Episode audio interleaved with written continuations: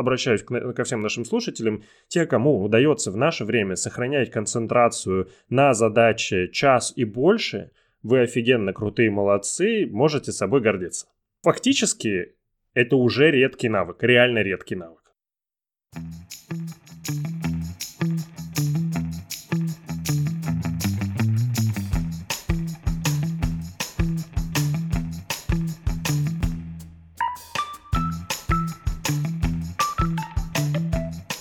Всем привет! Меня зовут Анастасия Василенко, а это подкаст «Все свои». Сегодня у меня в гостях Александр Федоров, автор первого онлайн-курса о работе мозга КТ онлайн. Также Саша работает личным помощником Андрея Курпатова, автора книги «Красная таблетка», и изучает тему цифровой зависимости, о чем мы собираемся с ним сейчас поговорить.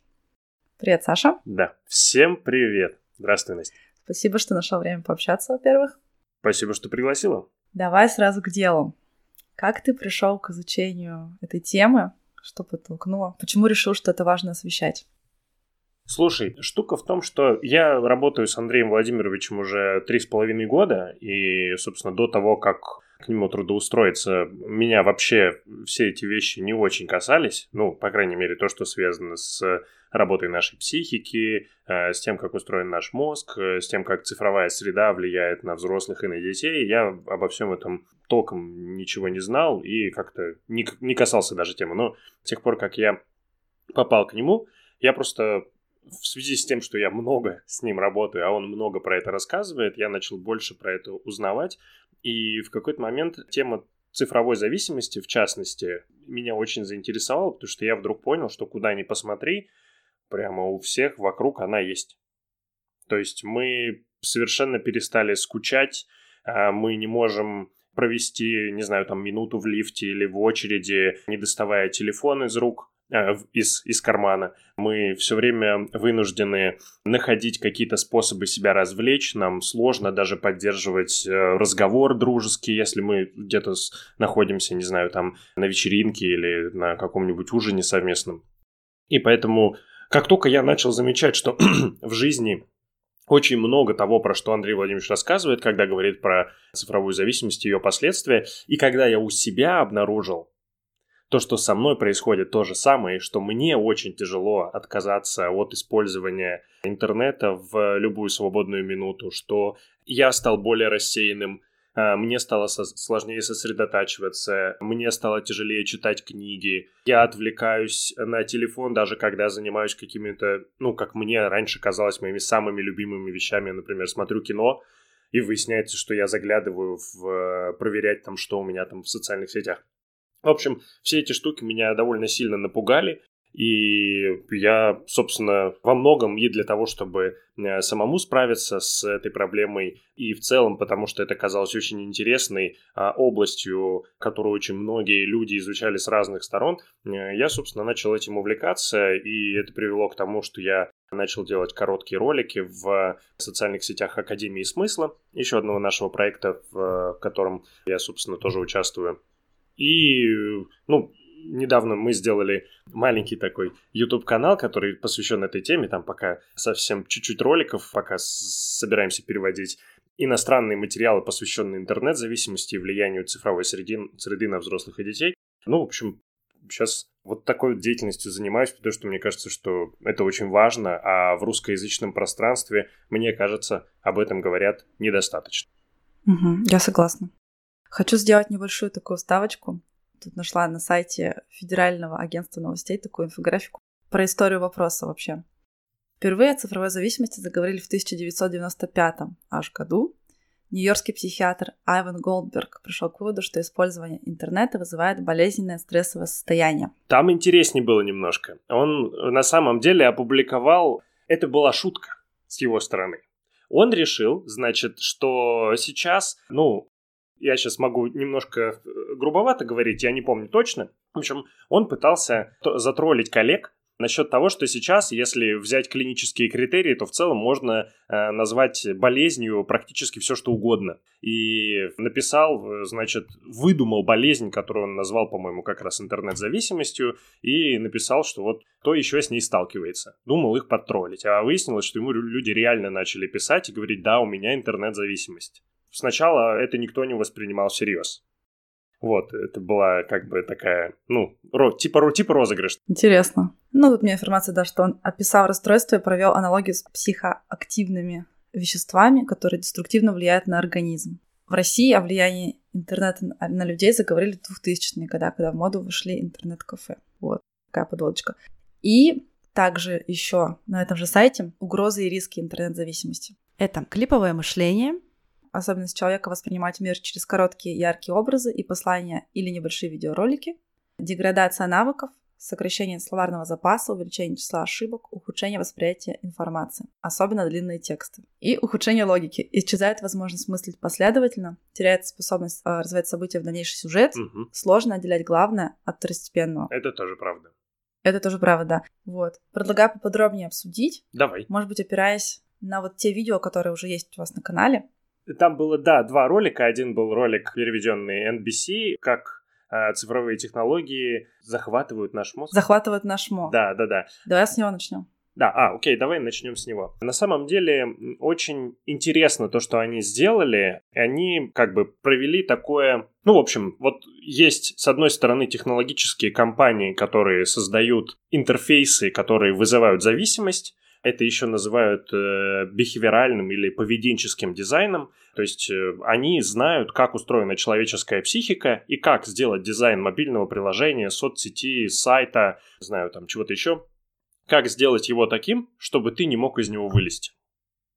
И они берут э, интервью у одного парня, которого зовут Аза Раскин, который, э, собственно, создал эту штуку, которая очень сильно повлияла на нашу на степень зависимости. Это бесконечный скроллинг. Я недавно подумал о том, что на самом деле это одна из самых тяжелых для нашей психики вещей, потому что если у тебя нет возможности остановиться и подумать, сколько времени ты провел, что ты сейчас делаешь э, в Инстаграме, например, там, вот когда листаешь вот эту алгоритмичную ленту, да, ты же листаешь, она же никогда не заканчивается, получается. И когда у тебя нету никакой границы, не знаю, условной какой-то как сказать, чекпоинта какого-то, где ты себя останавливаешь и говоришь, сколько времени я здесь сижу, зачем я это делаю, нет ли у меня никаких дел, которые я должен сделать, то твой мозг не останавливается. И он продолжает и продолжает получать вот это удовольствие. Да, собственно, и они разговаривали с этим парнем, который сначала работал в сфере IT-технологий и создал этот интерфейс и предложил его использовать всем, кому только было можно, а потом ушел и вместе с другим человеком, с Тристаном Харрисом, они основали, если я не ошибаюсь, Центр человечных технологий, и сейчас они ведут общественную работу для того, чтобы сообщить общественности о том, что проблема цифровой зависимости очень значимая, и вот они как бы ушли оттуда, пришли сюда и говорят, мы там были, там все очень плохо, они заставляют вас сидеть в интернете бесконечно, давайте мы попробуем обратить на это внимание. Вот, они, с одной стороны, в этом ролике рассказывали про вот эту вот штуку, а с другой стороны, они рассказывали про так называемые вальдорфские школы, которых э, в США то ли 100, то ли 150 штук. Это школы, так называемые школы Штайнера, их основатель Рудольф Штайнер. И там нельзя использовать мобильные телефоны. И обучение в этих школах стоит довольно дорого, и как раз туда отдают своих детей люди, которые работают в Кремниевой долине. Вот эта цитата меня больше всего и встревожила, что топ-менеджер Кремниевой долины не разрешает своим детям пользоваться технологиями, которые они сами создали. Мне кажется, это достаточно тревожное сообщение, которое уже заставляет задуматься. Ну, здесь штука в чем? Ну, если погуглить, можно быстро найти информацию о том, какие правила пользования гаджетами были у Билла Гейтса в семье, какие правила пользования гаджетами были у э, Стива Джобса. В одном интересном интервью Guardian ну, это большой материал такой был, а, рассказывалось про человека, который создал кнопку лайк на Фейсбуке. И вот у него э, на его собственном телефоне стоит родительский контроль, и пароль от его телефона знает только его помощник. И это нужно для того, чтобы этот человек, ну вот этот, который создал кнопку лайк, богатый, обеспеченный, ну, значимая фигура в IT-индустрии, чтобы он не смог устанавливать себе новые мобильные приложения, потому что он не может остановиться. Ну, то есть это очень, на самом деле, если так про это подумать, это очень пугающе. Люди, которые производят эти технологии, они, с одной стороны, ограждают себя от них, С другой стороны, они понимают, как это влияет на их детей, и их детям нельзя этим питаться. Мне кажется, это как вот люди, которые, ну, я могу предположить, владеют какими-нибудь сетями быстрого питания, ну, я полагаю, что их дети в этих сетях не питаются, они едят здоровую пищу. Угу. Мне очень понравилась цитата одного из учеников такой школы. Я тоже ее выписала себе. Вот. Это заставляет нас, то есть отказ от телефонов, это заставляет нас разговаривать с другими людьми, руководствоваться собственными взглядами и своим образом мышления, вместо того, чтобы просто повторять все, что делают остальные. Вот. Мне тоже очень понравилось. Да, меня очень это впечатляет, потому что там же вот какая штука. Ты, когда бесконечно сидишь в телефоне, Андрей Владимирович называет последствия вот этого вот времени, которое мы проводим бесконтрольно за телефонами, социальным аутизмом. То есть это реальная потеря навыка социального взаимодействия. У мозга есть один простой принцип. Что ты чаще делаешь, то ты лучше начинаешь делать. Что ты реже делаешь, то ты, соответственно, хуже начинаешь делать. И вот если ты больше времени проводишь, э, смотря в экран телефона, чем разговаривая с другими людьми, то ты, ну, действительно разучиваешься навыку социального взаимодействия, который в действительности, нельзя забывать, очень сложная вещь.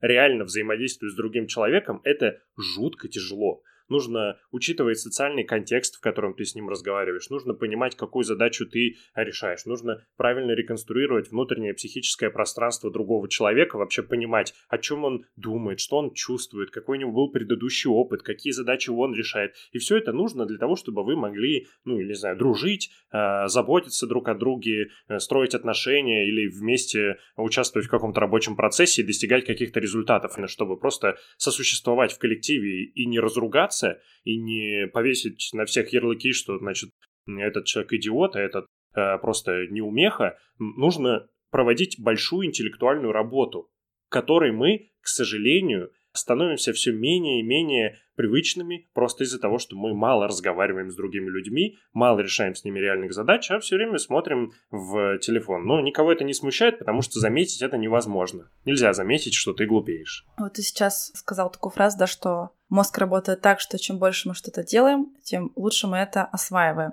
Фактически. Вот. На эту тему я посмотрела тоже такое видео, короче, на канале Анастасии Кей. О, Настя очень мне нравится, да, классный у нее канал. В общем, такое видео она, она записала, и она сама сказала в этом видео, что считает, что вот это видео самое важное на данный момент из всего, что она записывала когда-либо. Как раз она в нем рассказала про... В общем, она заметила такую штуку, что она не могла сосредоточиться на чтении, а перед этим она как раз серфила долго в интернете, там отвлекалась на соцсети.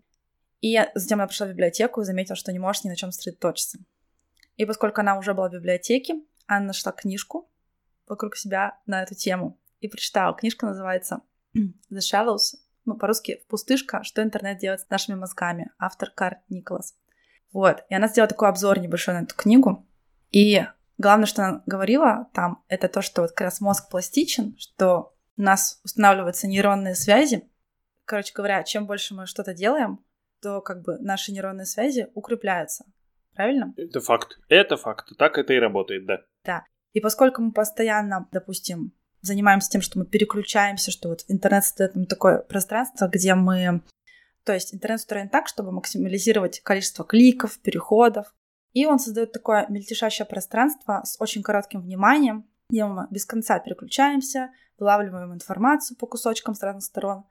А везде у нас какие-то дополнительные ссылки. В общем, как результат, внимание становится таким слабым, расщепленным, и мы как раз-таки учим свой мозг, те нейронные связи, которые отвечают за вот такие быстрые переключения, они укрепляются. А, соответственно, сконцентрироваться на чем-то более продолжительном нам становится все сложнее и сложнее. Да, это факт. Это на самом деле, я не помню, чья это цитата, если вдруг ты знаешь, то скажи. Кто-то говорил, что, значит, тебе, э, ты можешь очень много успевать, это, мне кажется, человек сказал лет 200 назад, ты очень много будешь успевать, если будешь делать одно дело за, ну, в один момент. Но если ты будешь делать несколько дел в один момент, то тебе не хватит и жизни на то, чтобы закончить свои дела. Это было задолго до появления интернета, если что. Проблема в том, что чтобы достичь хороших результатов в любом деле, в котором мы занимаемся, нам нужна концентрация на этом деле. То есть мозг должен собрать а, сложный интеллектуальный объект того, чем ты занимаешься. Чем бы ты ни занимался, ты, не знаю, вокалист, или ты, например, дизайнер, или ты какой-нибудь SMM-менеджер, или ты, например, инженер. Все, что тебе нужно, это чтобы твой мозг долгое время смог удерживать внимание на той задаче, которой ты занят. Таким образом, он подтягивает факты из твоего предыдущего опыта, увидит новые факты, и между ними создаются связи, которые нужны тебе для того, чтобы ты мог думать про область, которой ты занимаешься, объемно. Но проблема в том, что Андрей Владимирович, кстати, часто и приводит это исследование, есть такая Глория Марк, и она опытным путем выяснила, чтобы, что чтобы сосредоточиться на задаче, нам необходимо в среднем 23 минуты 15 секунд. 23 минуты 15 секунд нам нужно, чтобы сосредоточиться на задаче. И теперь задайтесь вопросом, как часто вам приходят сообщения в Telegram, WhatsApp, Instagram, ВКонтакте, Facebook, а, электронная почта, ну и дальше уже кому кто что где сидит, там еще куча-куча-куча разных. Каждое приложение на нашем э, смартфоне норовит прислать нам уведомление о том, что у него произошло что-то невероятно важное. А, я не знаю, сюда можно добавить, что некоторые люди увлекаются играми, и у них на телефоне установлена куча игр, в которые постоянно нужно зачем-то заходить. Потом нам кто-то звонит. Ну, от нас все время что-то требует, особенно если ты на работе, к тебе еще могут просто зайти посреди рабочего дня что-то у тебя спросить. В общем, постоянно что-то происходит, в результате чего мы не можем сконцентрироваться. Настя правильно говорила, но ссылаясь на эту книгу, что интернет — это для нас такая гиперинформационная и гиперстимуляционная среда, в которой мы не можем не переключаться. То есть она так устроена, потому что каждая гиперссылка, каждая новая вкладка. Вот еще не знаю, замечала, например, что у некоторых людей много вкладок сразу открыто. Да, у меня. Вот. Вот ты, когда работаешь, чаще всего мы работаем в таком очень хаотичном режиме. Те, те кому вот сейчас обращаюсь ко всем нашим слушателям, те, кому удается в наше время сохранять концентрацию на задаче час и больше, вы офигенно крутые молодцы, можете собой гордиться. Фактически, это уже редкий навык, реально редкий навык. Чтобы кого-то увидеть, что он час, не поднимая головы, над чем-то сидит, и его тяжело отвлечь. Просто потому, что мы все, ну, отравлены этой средой, которая вынуждает нас постоянно реагировать. Наш мозг просто, он очень падок на стимулы, и ему постоянно хочется отвлекаться. Чем чаще отвлекаешься, тем лучше, просто потому что информация для нашего мозга это такой, ну, естественный раздражитель, который вызывает э, выделение такого нейромедиатора э, дофамина. То есть, когда ты что-то видишь новое и можешь распознать этот образ, это подкрепляется таким ощущением, что типа, ага, есть это нужно для того, чтобы ты, условно говоря, если где-то сидишь в, в этих в кустах и высматриваешь вокруг хищников, тебе очень важно э, заметить, торчит ли где-нибудь хвост или, не знаю, там э, шуршит ли где-то ветка. То есть ты на все готов так развернуться и посмотреть. Если не знаю, у собаки, например, за спиной что-то уронить, она сразу оглянется. Это ее естественная реакция. Вот для нас интернет — это вот это бесконечное количество стимулов, на которые мы все время отвлекаемся, а вдруг там что-то важное. И из-за этого мы теряем возможность сконцентрироваться, которая нужна нам, если мы хотим вот в современных условиях достигать результата на работе или, я не знаю, там, как в отношениях, например. Вот человека, например, нужно долго слушать, когда ты с ним разговариваешь. Это тоже нелегко. А гораздо легче отвлечься, если тебе вдруг пришло какое-то сообщение и посмотреть телефон. Это интереснее, приятнее, а потом вернешься. Но мы не понимаем, что в момент переключения мы теряем контекст, в котором мы были до этого. И так как мы переключились, наш мозг, условно говоря, а, там что-то, вот как, э, допустим, ребенок собирает какой-то конструктор, составил башенку какую-то. Потом что-то произошло, кто-то пробежал, значит, ногой ее пнул, она вся разлетелась и он после этого должен собирать ее снова. Вот примерно это происходит с нами, когда мы отвлекаемся. Мы теряем результаты э, того интеллектуального процесса, который у нас был до того, как нас отвлекли. Если мы отвлекаемся часто, то, собственно, никакого интеллектуального процесса не происходит, а мы только тренируемся отвлекаться еще больше. Именно, да. Мы тренируемся обращать внимание на всякую фигню, Вот она также сказала в видео. Именно так. И мозг натренирован, да, на всякий поверхностный такой серфинг. Меня поразило, как я быстро... Вот год назад я училась на магистратуре. Тогда было еще вроде все ничего.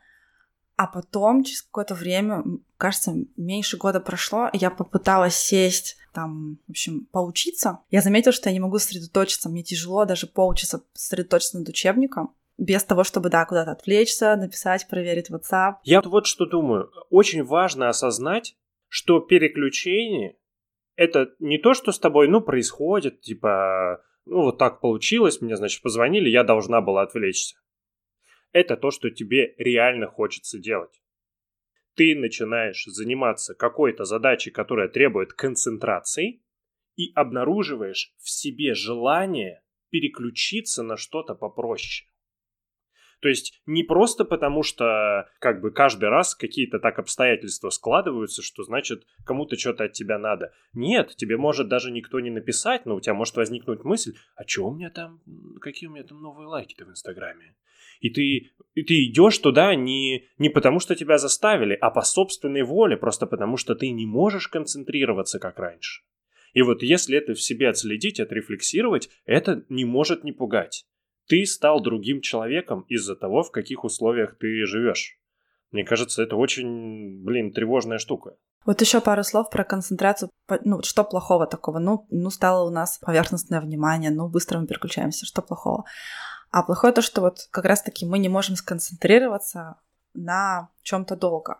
Это обуславливается особенностью нашей памяти. То есть, что краткосрочная память через час глубокой концентрации перейдет в долгосрочную и вот уже в долгосрочно она будет храниться. Но если мы как бы переключимся на что-то другое, то все испарится. Из краткосрочной памяти все испарится и в долгосрочную не перейдет. Потому что объем нашей краткосрочной памяти, он очень маленький, маленький.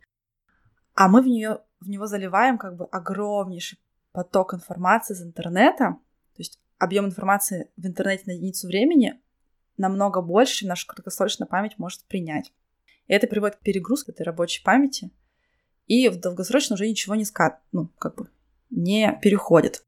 Не переходит, да, да, да, это факт. Это, кстати, а, было написано еще, могу порекомендовать, есть такая замечательная книжка Элизабет Лофтус, она называется «Память».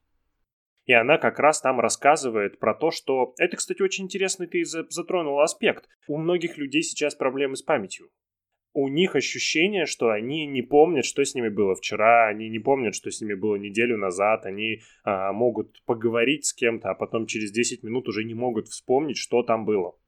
Это как раз а, другая сторона того, о чем ты сейчас начала говорить. Если, ну, так получается, что ты плохо помнишь что-то, э, то, возможно, это связано не со твоей памятью, а со спецификой переключения твоего внимания как раз. То есть это связано с тем, что ты в тот момент, когда ты, ну, потреблял эту информацию, например, разговаривал с кем-то или что-то читал, если ты в этот момент, во-первых, не сконцентрировался должным образом на этой информации, а во-вторых, сразу же после нее потребил какую-то другую, вероятность того, что ты это запомнишь, существенно снижается. И таким образом мы не только теряем способность концентрироваться, мы также еще и ну, не запоминаем того, что нужно – и потом у нас э, каждый день пролетает очень быстро, а что мы делали, мы даже не помним, потому что целый день мы занимались миллионом разных вещей, и в итоге ничего и не, не смогли запомнить из этого. Я, кстати, замечала за собой такое. Я даже стала вести дневник, вот специально, чтобы... Потому что я стала себя ловить на чувстве, что я не могу понять, куда прошла вся прошедшая неделя. То есть я вроде постоянно чем-то занималась, а ну, какое-то такое тревожное ощущение. Вообще вот везде, в каждой, не знаю, статье, там, видео на тему цифровой зависимости, везде говорится о том, что а, вот наша зависимость от экрана повышает уровень стресса. Это тоже правда. И я, я это ощущаю очень хорошо, и вот то, что ты сейчас сказал, что невозможно вспомнить, что было, ну, мне не кажется, что у меня всегда так было. Вот. То есть, возможно, это тоже связано. Самое прикольное, что специфика нашей памяти, она такова, что мы не можем себя вспомнить, какими мы были раньше. А просто в силу того, что ты вспоминаешь себя прошлого, например, там, какой ты была 10 лет назад. Ты, у тебя нету того мозга, который был 10 лет назад. У тебя есть только тот, который у тебя есть сейчас. И поэтому все свое детство, все свой, не знаю, подростковый возраст ты вспоминаешь из той точки, где ты сейчас находишься, и поэтому ты в полной мере не можешь сравнить. То есть всегда есть вот это сильное субъективное искажение.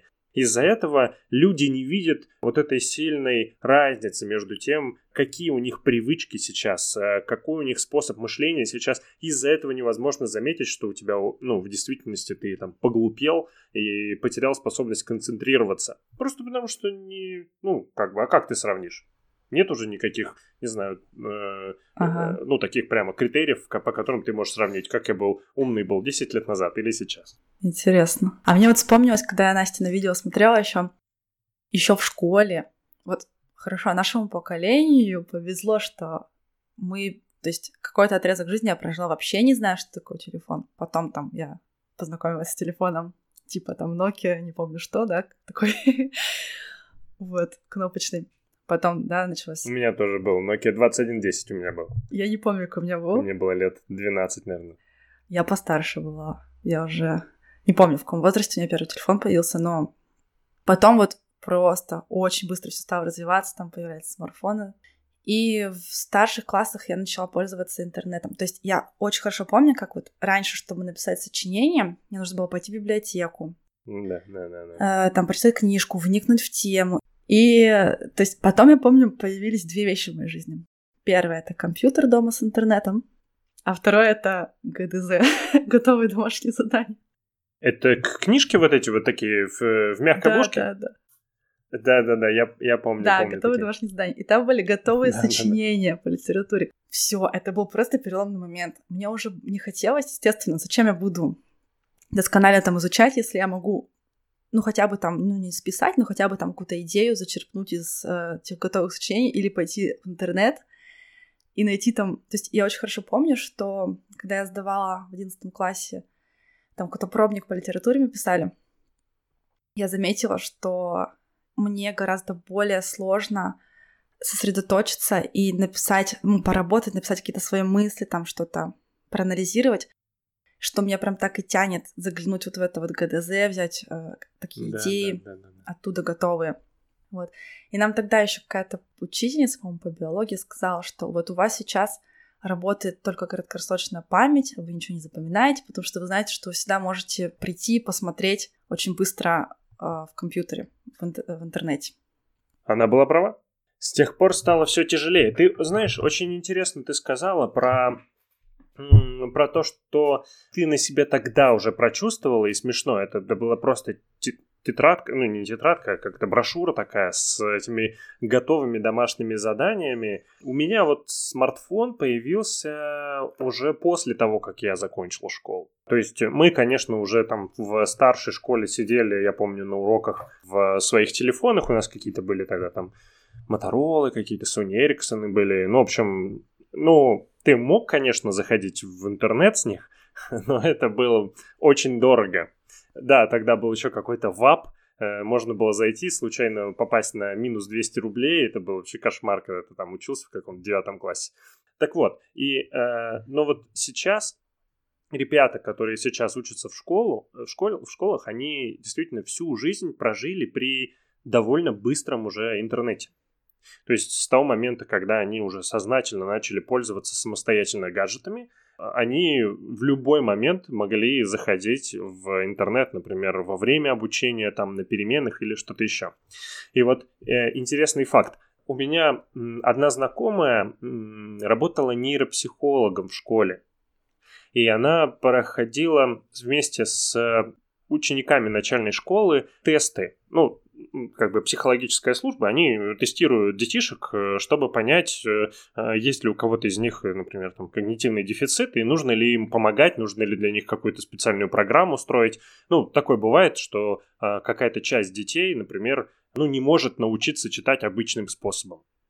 Ну, просто так, ну, у них так специфически сформирован мозг, что для того, чтобы, ну, например, там с зрительными зонами у них, ну, чуть сложнее, чем у обычных детей. Им, например, нужно давать такие объемные буквы, чтобы они их трогали рукой, и с помощью этого могли запоминать. Ну, то есть такой один из, одна из техник работы с э, детьми, потому что если раньше отстающих детей считали, что они просто, ну, как бы глупенькие, То сейчас э, с помощью современных как бы, методик можно понять, каким образом их подтянуть и сделать так, чтобы они учились не хуже, чем обычные дети. Так вот, она говорила, что она проводила тесты в началке, первые третьи классы, и если норма там на, на класс из 25 детей раньше был один ребенок с синдромом дефицита внимания и гиперактивности, то сейчас у них по 5 таких детей.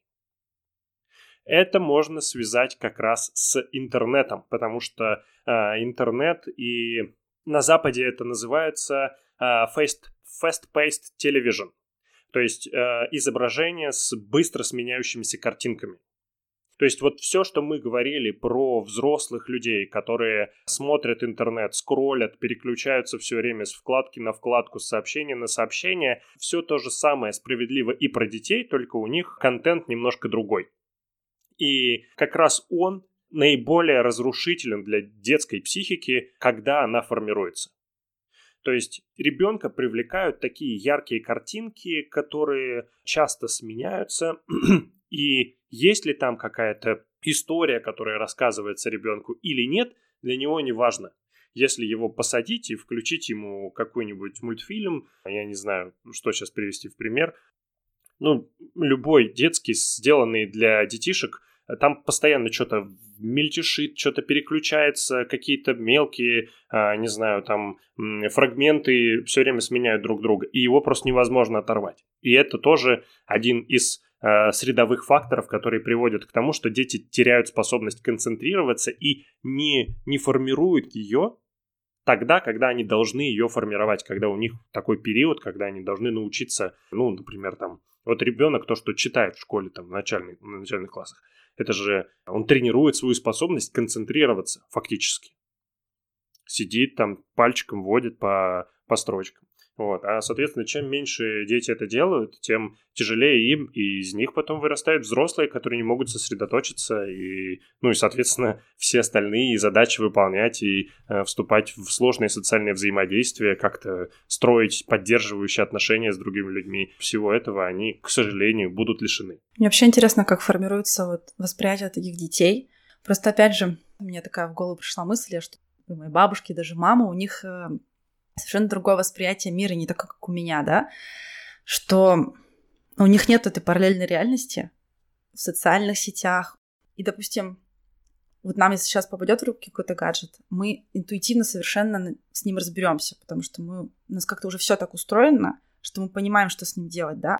Ну, тренировались. Да, везде. вот. И я подумала, что у меня абсолютно точно картина мира, она сейчас иная, не такая, да, не только потому, что это разные поколения, это, конечно, тоже, но еще вот поэтому. А вот эти дети, которые реально с двух там лет, я не знаю, с начала жизни растут с гаджетами, я не знаю, что у них в голове происходит, серьезно. Вообще сознание — это опыт субъективный, поэтому невозможно представить, что происходит в сознании у другого человека. Ну, ты помнишь этот ролик, второй, который у меня на канале э, мы озвучили, Да-да. там, где э, на Амазоне продается горшок с, ай- с iPad? Вот реально для, э, для наших слушателей поясню, что э, на Амазоне я видел эту страницу, где он продается. Существует такой горшок, детское кресло с подставкой для iPad, чтобы детишки могли какать, не отвлекаясь от просмотра чего-то, что они там смотрят. Вот. А, и это не помню, чья фраза была, у кого-то я это читал совершенно недавно, о том, что... А, я думаю, что это писал замечательный Максим Дорофеев, книжки «Джедайские техники». Очень хорошая книга, кстати, порекомендую, если хотите улучшить свою рабочую или учебную продуктивность. Так вот, он писал о том, что я надеюсь, что в будущем детей и их родителей, которые, ну, не смогут э, организовать процесс кормления э, ребенка без гаджета, к ним будут относиться так, ну, с, с жалостью, на том, что, блин, представьте, как жалко, что вот этот вот ребенок не может Э, делать самые естественные вещи без помощи высокотехнологичных устройств. Да, как у них, что у них в сознании представить невозможно. Но мы можем наблюдать, чем они отличаются по поведенческим характеристикам. Ты вообще имела счастье, несчастье наблюдать когда-нибудь ребенка с э, СДВГ? Нет, а что это? Поясни, пожалуйста. Ну, я уже расшифровывал э, эту аббревиатуру. Синдром дефицита внимания и гиперактивности. Да, я просто аббревиатуру не узнала. Да-да-да. Да. Если будет интересно, как-нибудь просто посмотри ролики, как ведут себя дети с э, этой штукой. Это серьезная деформация психики. То есть, как бы, да, у каждого из нас был такой одноклассник или там какой-то ребенок в школе, мы просто не знали тогда, что это так называется, но сейчас этих детей становится больше из-за того, что они воспитываются в такой среде. И это дети, которые не могут учиться нормально, они, у них сложные отношения с родителями, потому что они не слушаются родителей. У них э, их социальную жизнь тоже ждет э, ну, серьезная проблема. Ну как? А им же нужно дружить с другими детьми. А как дети будут с ними дружить, если этот ребенок все время отвлекается, не может сосредоточиться, никого не слушает? Понятно, когда он станет подростком, там будут, не знаю, и какие-то э, романтические интересы, он там влюбится в кого-то, или там ему кто-то, им, им кто-то заинтересуется, а он не может, не может выполнять обычные функции, ну, социального существа, ну, такого, каким мы, собственно, и являемся. Там были какие-то проценты ужасающие, что я сейчас боюсь наврать, но, в общем, какой-то очень большой, а, весьма существенный процент детей с СДВГ не преодолевают СДВГ в детском возрасте и становятся взрослыми с синдромом дефицита внимания и гиперактивности. То есть это не просто какая-то детская специфическая такая проблема, а это то, что повлияет на всю твою дальнейшую жизнь, если ты в детстве много сидел в интернете или, не знаю, играл там в планшет или что-то mm-hmm. еще. Хочу еще добавить не только влияние да, на наш мозг, а еще вот чисто на физиологическом уровне. Сейчас у многих взрослых да, такая проблема в связи с нашей работой за компьютером, а потом еще после, после работы там то, что мы склоняемся на телефон, у нас формируется такая особенная осанка, точнее, проблема с осанкой, да, это сгорбленные плечи, это вот выдвинутая голова, то есть шея выдвигается вперед, то есть многие потом страдают этими проблемами, там шейный остеохондроз и так далее. Так вот, это у взрослых. И этим летом я видела такую картину, что сидит ребенок, ну, я не знаю, сколько ему лет, там, 2-3 года, в коляске с телефоном, и вот его голова, ну, это еще маленькое не сформировавшееся тело, не окрепшее, вот так же выдвинуто и свесилось над этим телефоном, шея выдвинута вперед. И я подумала, как, ну, в общем, меня это очень сильно ужаснуло, потому что это же у него формируется просто весь скелет вот сейчас в таком положении. И нужно задуматься родителям, что не только вот то, что мы сейчас все перечислили, но еще даже просто более, может быть, понятный нам близкий уровень, что вот формирование, да, положение тела, осанка и так далее, это вот тоже формируется, к сожалению, у этих детей вот таким образом. И там тоже что-то можно про мелкую моторику, да, там, что они держат телефон в руках и там одним и тем же пальцем нажимают. То есть это тоже на что-то это влияет, если у него постоянно в руках телефон, а не какие-то там мелкую моторику разрабатывающие игрушки. Ну, это вообще отдельно такая тоже обширная тема про детей. Вообще, сто процентов то, что ты говоришь. Э, я слушал лекцию такого... Есть такой замечательный дядька, его зовут Манфред Шпицер. А он написал книжку, которая в русском издании называется «Антимозг». Немец он. Вот. И он тоже рассказывал про то, что в годы формирования детской психики ему критически важно ощупывать все, что вокруг. Это позволяет его, его мозгу сформировать целостную картину мира. То есть, условно говоря, ребенок, все, с чем он взаимодействует, он это, значит, он это щупает руками, он это грызет зубами, он это слушает, он смотрит на это, знаешь, он бросает это. Ну, то есть у него при взаимодействии с этими штуками э, формируются как раз зоны мозга, которые отвечают за то, чтобы воспринимать объекты комплексно. И тут проблема в том, что ребенок маленький, какой-нибудь двухлетний, трехлетний, э, получает в руки планшет, а там, да, они яркие, они какие-то, не знаю, разноцветные, быстро переключающиеся картинки, но это плоское. Это не имеет веса, это не имеет объема, это не имеет вкуса, это не имеет запаха. И взаимодействуя с ними, он, по сути, развивает свой мозг неравномерно.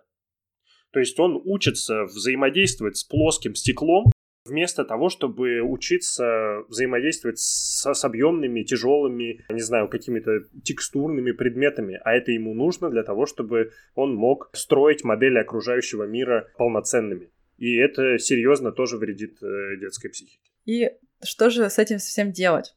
Вот из второго видео про что, что вы должны знать об интернет-зависимости, так оно у вас называется на да. YouTube. Вот. Там, значит, автор выступления, то есть видео — это перевод выступления профессора психологии Питтсбургского университета Кимберли Янг. Она сравнивает она автор первого теста, прости, пожалуйста, что перебиваю, она автор первого теста на интернет-зависимости, как раз это был, наверное, 95 или 96 год. То есть она уже отнеслась к этой проблеме всерьез и сделала, да, этот тест не то, что Голдберг, который решил там потроллить всех. Да, она сравнивает как раз-таки э, вот эту интернет-зависимость с пищевой зависимостью и такие два термина э, используют. Это цифровая диета то есть ограничить количество потребляемых часов, допустим, проверять сети не 50, соцсети не 50 раз, а там 2-3 раза. То есть как мы ограничиваем потребление, чрезмерное потребление пищи, если мы хотим, там, если мы садимся на диету, таким же образом сделать это с потреблением контента. И второе понятие — цифровое питание. То есть быть разборчивым в том, что мы потребляем. То есть, например, например, например, если у вас проблема, если вы геймер и у вас зависимость, то значит вам нужно воздержаться от игр, но использовать интернет а в других целях, например, там, а, в учебе, учебы, в работе. Для. Да, там что-то, забронировать билеты и так далее. И она отвечает на вопрос, что делать. И тут такие три пункта, давай их обсудим. Первое — это check your checking, то есть следить, как часто вы проверяете свой телефон. И в следующий раз, когда вы хотите это сделать, остановитесь. Вот это легко сказать, но на практике чуть сложнее. Может, какой-то совет сможешь дать? Слушай, вот раз мы с тобой сегодня заговорили про Настю Кей, Кей, Кей, э, не знаю, меня очень впечатлило то, что она говорила в одном из своих роликов про то, что она купила какую-то такую приблуду на Амазоне, mm-hmm. что-то там за 160 баксов, которая как-то там настраивается. В общем, это прямо коробка настоящая, которая отключает интернет у нее дома после какого-то времени. И я так понимаю, что там есть какой-то еще софт, который э, устанавливается дополнительно и отключает интернет еще и на всех ее устройствах, даже если она там, например, после 7 часов дома или не дома, она просто не может зайти в интернет. Вот.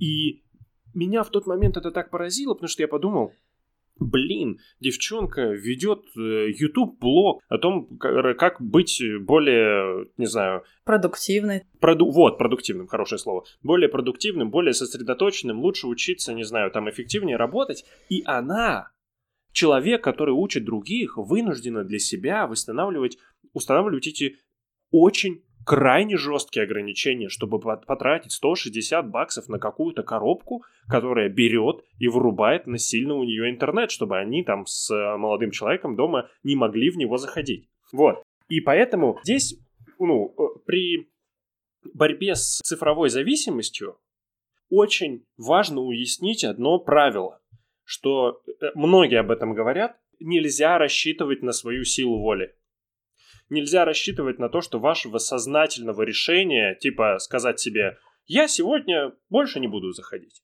и, и, что этого решения будет достаточно, потому что, пожалуйста, посмотрите на всех людей, которые хотят похудеть, они находят, большинство из них находятся вот в этом бесконечном цикле, что сначала они себе обещают сегодня больше не есть ничего сладкого, потом значит, вечером или уже на следующий день выясняется, что они в очередной раз обожрались и очень э, мучаются чувством вины за то, что они не смогли себя заставить. Это, к сожалению, свойство нашей психики. Мы не можем себе сознательно что-то сказать, а потом после этого э, это сделать, если мозг хочет или привык делать другое.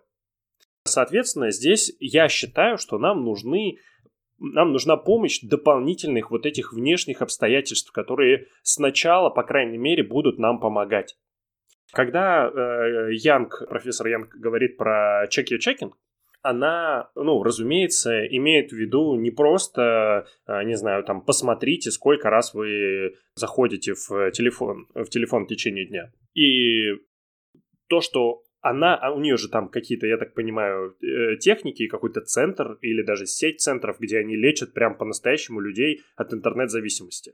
Ну, вот честно, правда, если бы можно было вылечиться от этого просто вот с помощью тех советов, которые она дает, я думаю, что они бы не функционировали, эти центры.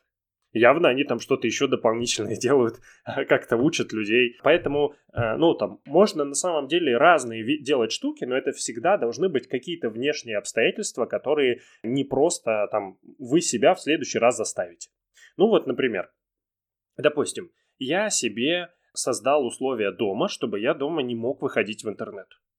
У меня есть, лично у меня есть аналогичная штука, как у Насти, только это приложение называется Freedom. И оно как раз функционирует на всех моих устройствах. У меня есть рабочий компьютер, у меня есть ну, мобильный телефон на андроиде. И я поставил, что с 10 эм, вечера до 9 утра у меня включается сессия, которая блокирует все интернет-сайты и все приложения, кроме тех, что мне могут понадобиться в экстренном случае по работе. Ну, то есть все, где я, ну, не могу развлекаться, они все у меня, ну, доступны. Все, где я могу развлекаться, они все у меня заблокированы. И вот для меня сработало вот это. То есть я долго себе говорил про то, что, ну, я, в общем, приду домой, отложу телефон в стороночку и просто не буду в него заглядывать. Но каждый раз находил себя вот в том, что я опять что-то проверяю, что-то смотрю, кому-то что-то переписываюсь, не знаю. Вот, и мне пришлось вот сделать вот это. Ну, то есть ввести себе такой, как комендантский час, получается. Плюс, э, ну, конечно, можно вести что-то вроде дневника цифрового потребления. Я думаю, что это эффективная штука, когда вы э, не даете себе забыть, сколько вы в действительности времени провели за э, телефоном, сколько вы раз его проверяли. Если вы в конце дня, у каждого современного смартфона уже есть это, у андроида есть вот этот вот digital wellness, называется цифровое благополучие прямо настройка такая, вы туда заходите, и там можно поставить ночной режим, значит, можно заблокировать какие-то приложения, можно на какие-то приложения выделить не больше там скольки-то минут, например, в день. Вот. И там же так э, вся статистика подводится. И у Apple то же самое есть. Можно посмотреть статистику ваших, сколько вы в день э, проводите часов, сколько вы раз заходите и так далее. Если в конце дня, условно говоря, выписать, ну, сколько раз вы заходили, сколько времени вы провели, в каких вы приложениях больше всего провели, и дальше попытаться дать себе хотя бы 5 минут порефлексировать над этим. Угу. Ну, просто подумать, чего я делал, что я, ну, как бы добивался этим. А, то есть создавать для себя условия, в которых вы рефлексируете собственную привычку. Вот, и я думаю, что это, ну, очень важная штука которая может помочь действительно справиться. Тут есть одна проблема, мне кажется, мы, мы с тобой об этом не проговорили. Давай. Большинство людей, прежде чем мы перейдем ко второму и третьему пункту из Кимберли Угу. Вот что я думаю. Я думаю, что большинство людей не хотят, ну, как бы избавляться от цифровой зависимости. Ты считаешь, что, что вот то, что мы сейчас привели, это ну, недостаточно, да, будет? Штука в чем? Я, в общем, вот что думаю. Самые, мне кажется, ценные события в нашей жизни все, что может на нас повлиять в положительную сторону, это какие-то личностные кризисы. Ну, правда. Ну, то есть ты плохо работал, тебя уволили с работы, и ты такой, боже мой, я, может быть, просто сидел в телефоне вместо того, чтобы работать. А теперь, оказывается, я должен э, пережить несколько болезненных месяцев э, без денег и э, с плохой самооценкой, прежде чем я найду следующую работу. Ну, я такой глупый пример, да, привожу, но, но факт остается фактом. Когда с тобой происходит какое-то потрясение, ты можешь это рефлексировать э, и задуматься.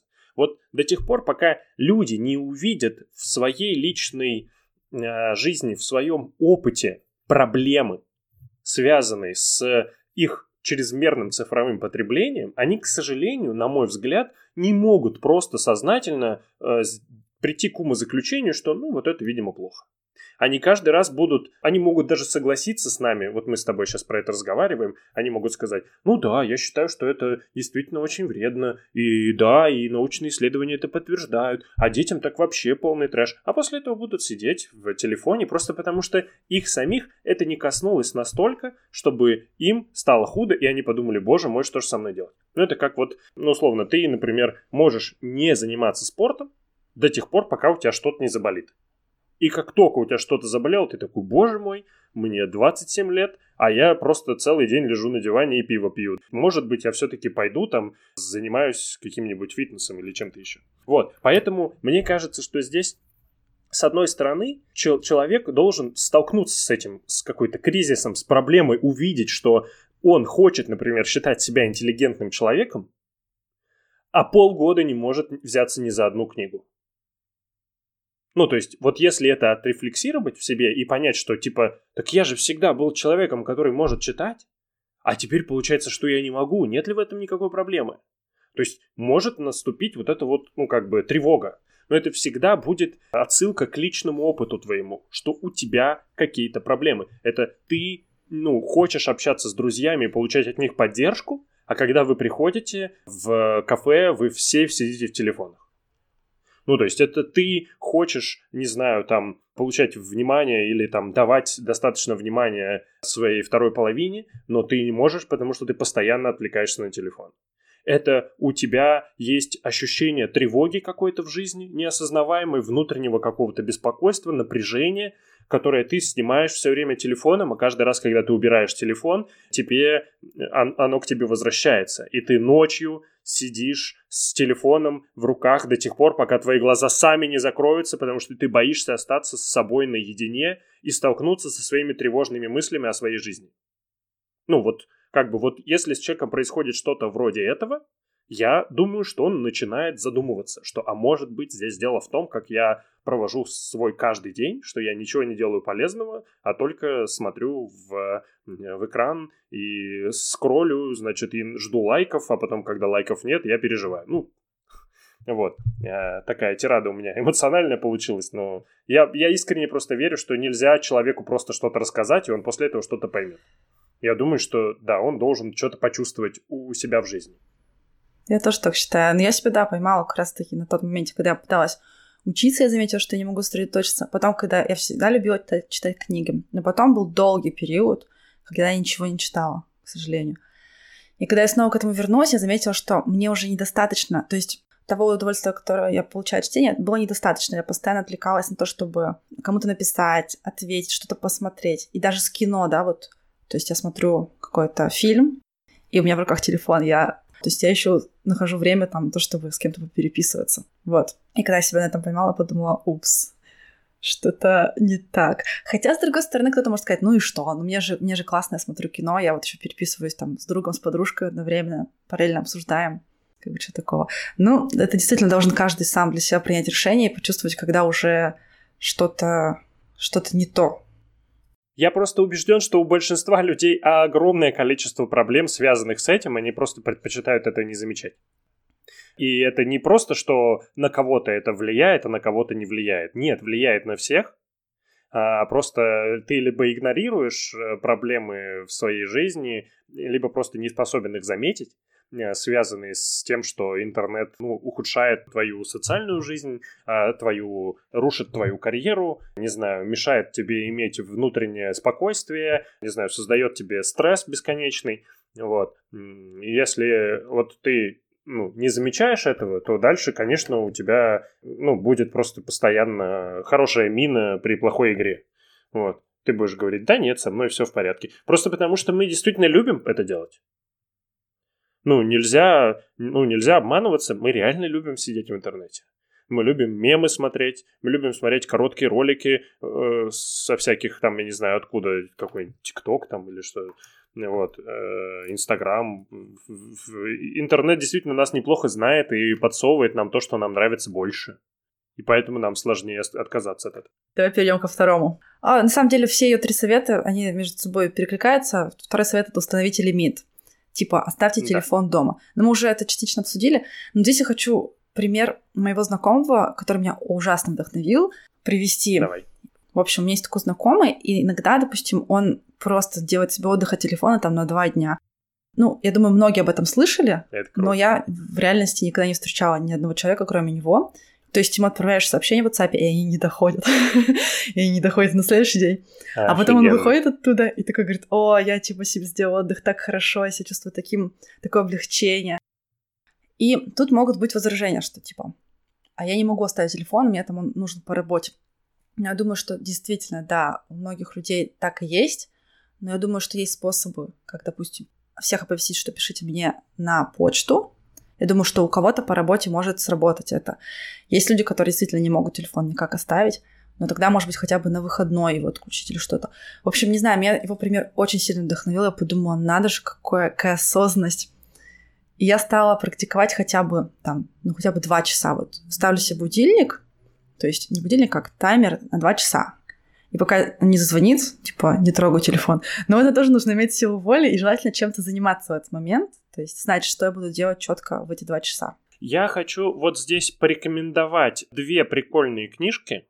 Первая книжка, я сейчас могу перепутать ударение. Девушку зовут Мануш Замороди. Книга называется «Разреши себе скучать». И это офигенная книга про то, как она была, ну, это ну, научная популярная книжка про то, что она поняла, что скука — это невероятно полезная вещь. Она была журналисткой, ездила по всему свету, постоянно была на связи, все время находилась в информационном потоке, а потом забеременела, и так, такой а, быт молодого родителя, он, ну, такой по сравнению с работой журналиста, он, конечно, дико скучный. Mm-hmm. И вот она ходила выгуливать коляску с ребенком, а, значит, ходила и злилась из-за того, что как ей скучно, что она не может там ничего поделать. Вот, а потом поймала себя на том, что когда она не заходит в телефон, ей приходят какие-то классные идеи. Она думает про свою жизнь, она, ну, просто чувствует себя более спокойно. И вот одна из главных идей этой книги, что креативность возможно только тогда, когда у тебя есть моменты, когда ты ну, не занимаешься потреблением никакой информации. Вот.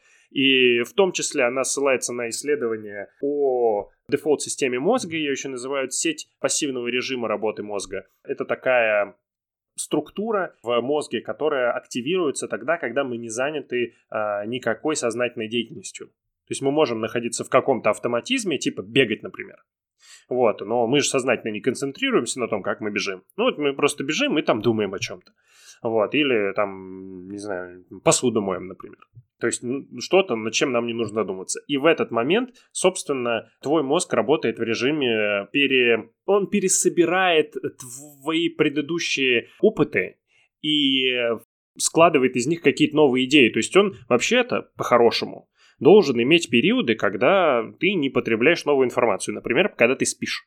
То есть, ну, есть ученые, которые считают, что в тот момент, когда ты спишь, а, собственно, происходит, ну, мозг делает выбор, какие воспоминания отправить в долговременную память, а какие выбросить и забыть навсегда. И, собственно, ему нужно, нужно время для того, чтобы он мог заниматься вот этой деятельностью. И, опять же, когда ты ничем не занят, он переходит в этот режим. Вот, собственно, э, эта книжка э, на «Разреши себе скучать», а вторая книжка «Цифровая диета».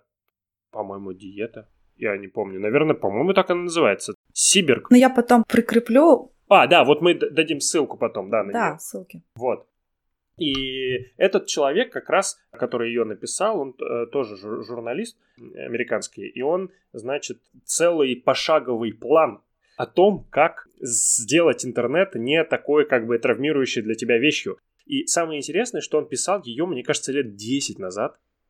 То есть это был конец э, нулевых годов, он такие примеры приводит смешные, ну то есть явно уже у нас какая-то другая жизнь, не такая, как тогда. Но он уже тогда понял, что это его... И там вот было вот это про то, что на два дня ставьте телефон не, не работающий. И я впервые это попробовал в октябре вот этого года. Я ездил вместе с, со своей девушкой в Сочи, и я договорился со своим руководителем, объяснил ему ситуацию и сказал, что я хочу сделать себе двухдневный цифровой детокс. Он воспринял это положительно.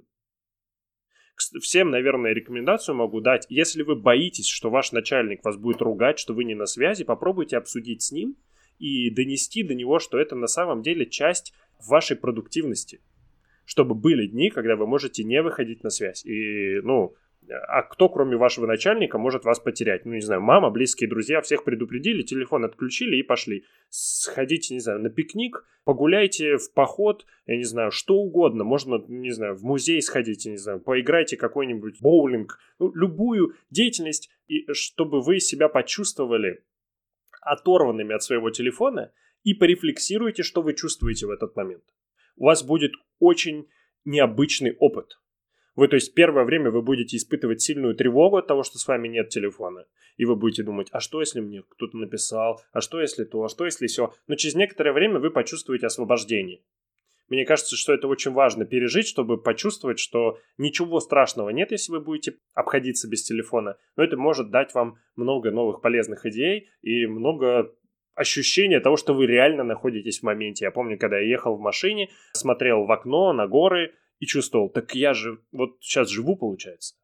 А когда у тебя телефон, ты все время находишься, ну, как бы не здесь. Ну, потому что ты всегда думаешь, сейчас мне напишут, там, кто-то что-то от меня там хочет и так далее. Вот мне кажется, это очень важная штука.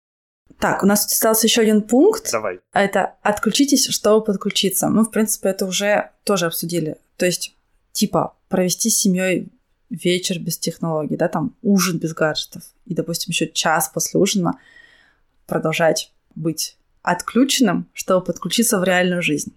Да, совершенно блестящий совет. Я к нему могу просто добавить, что это не просто нужно сделать, а нужно еще и попытаться прислушаться к собственным ощущениям.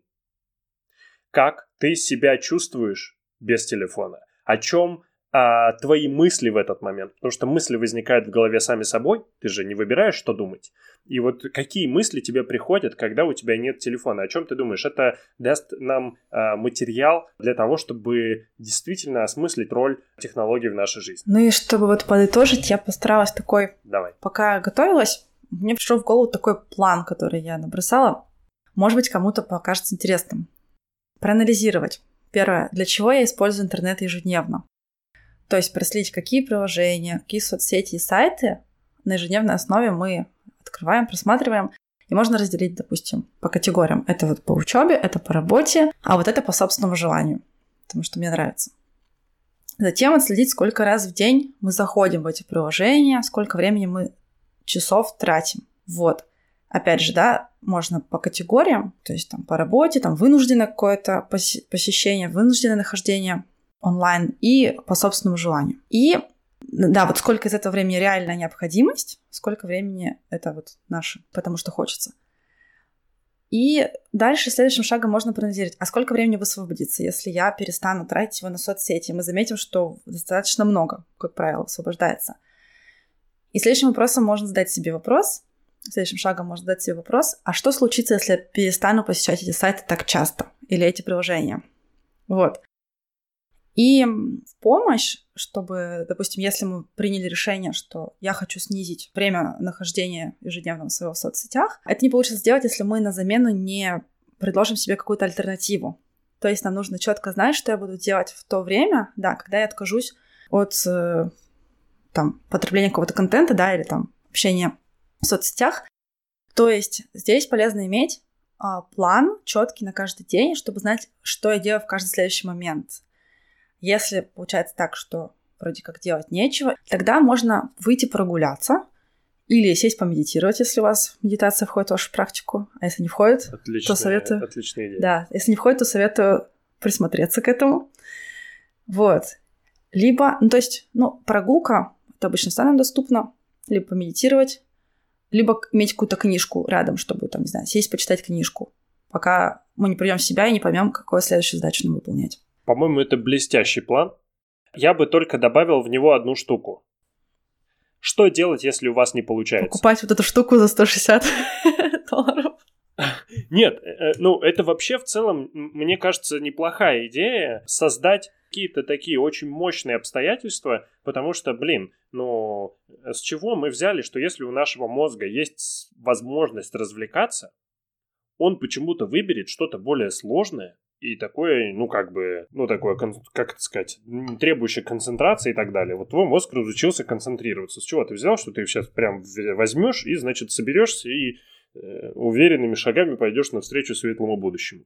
Нет, каждого, кто хочет изменить свое взаимодействие с э, технологиями, поначалу ждет огромное количество, ну, провалов потому что будет не получаться. Если у вас ну, сильная степень зависимости, мне лично кажется, что у меня довольно сильная степень зависимости была, когда я только начинал это все делать, то вы первоначально будете себя обнаруживать на вот этих вот, как бы, что вы сказали себе, что вы не будете, а на самом деле вы будете. Вы составили себе план, что вы будете работать или учиться, а на самом деле вы сидите и смотрите в экран. И все, что, все, что нужно, это просто не, ну, не, не найти объяснение, что я просто безвольный человек, и в целом не так уж и страшно, что я сижу в телефоне или что-то еще, а просто продолжать пытаться еще и еще создавать новые и новые обстоятельства для себя, выбирать другие варианты, а, не знаю, там вот у меня, я много чего перепробовал.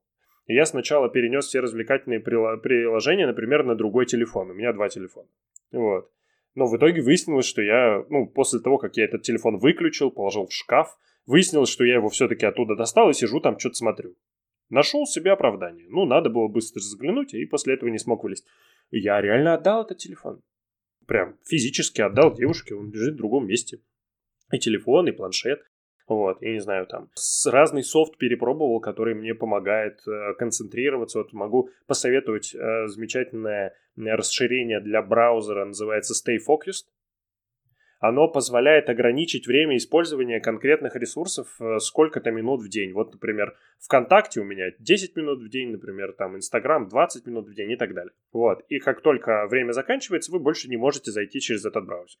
Ну, то есть попробовать какой-то разные способы для себя, э, что вам помогает. Помогает ли вам, не знаю, вести дневник, помогает ли с программы какие-то устанавливать, помогает ли иногда, ну, прям к жестким приходится прибегать мерам, садить рядом с собой другого человека, который будет заниматься своими делами, а ты будешь заниматься своими делами, но если ты, он увидит, что ты заходишь там в ВКонтакте, он тебя одернет и скажет, эй, эй, ты чё?